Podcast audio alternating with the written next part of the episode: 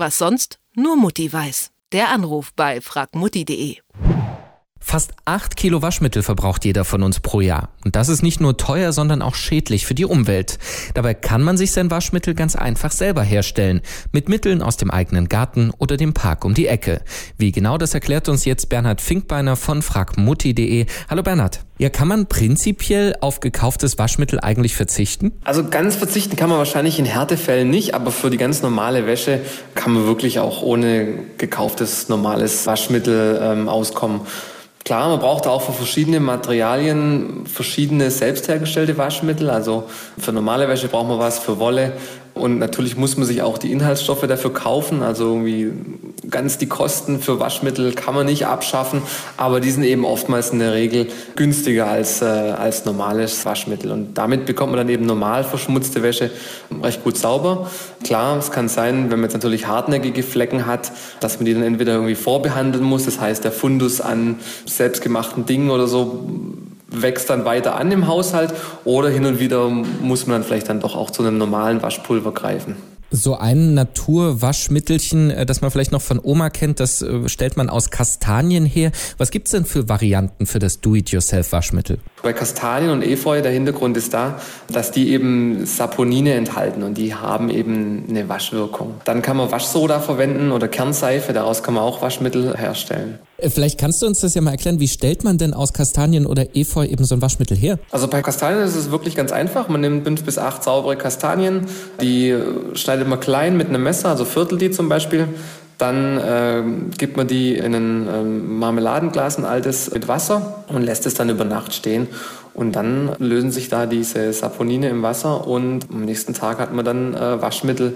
Da gibt man dann einfach die Flüssigkeit durch ein Sieb in die, in die Waschmaschine oder ins Waschmittelfach und kann Wäsche waschen. Muss man da eigentlich auch noch irgendwie Dinge beachten? Also, dass man zum Beispiel nicht die Waschmaschine kaputt macht? Muss man auf irgendwas besonders achten?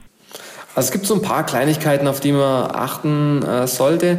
Selbstgemachte Waschmittel enthalten in der Regel nicht so oder haben, entfalten nicht so eine gute Fleckenentwirkung wie, wie chemische Waschmittel.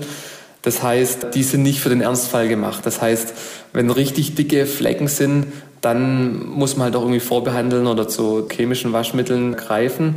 Dann muss man beachten, dass man ähm, nicht für jede Faser das gleiche Waschmittel verwenden kann.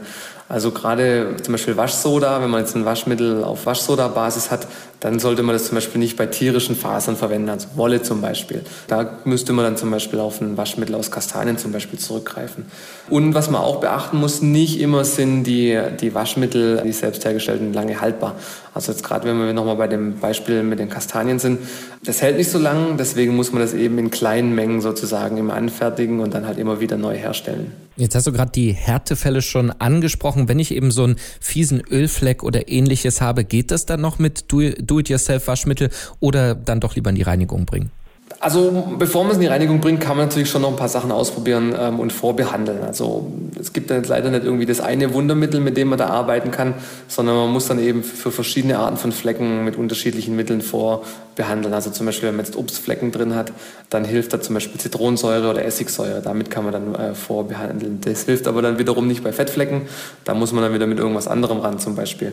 Ähm, was so ein bisschen ein Alleskönner ist im Haushalt, äh, funktioniert auch natürlich nicht bei allen Flecken, wäre jetzt zum Beispiel Natron oder Backpulver. Da, das hilft bei einigen Flecken, vertreibt Gerüche, man kann es zum Waschmittel herstellen verwenden oder man kann auch Shampoo sogar damit machen. Das wäre vielleicht so ein so ein Mittelchen, mit dem man es versuchen kann. Und klar, wenn man es jetzt natürlich nicht ganz sauber kriegt, dann muss man halt vielleicht auch zum normalen Waschmittel greifen oder es halt in die Reinigung bringen. Waschmittel kann man ganz einfach selber machen. Das spart Geld und schont auch die Umwelt. Und wie, das hat uns Bernhard Finkbeiner von fragmutti.de erklärt. Vielen Dank. Was sonst nur Mutti weiß. Der Anruf bei fragmutti.de.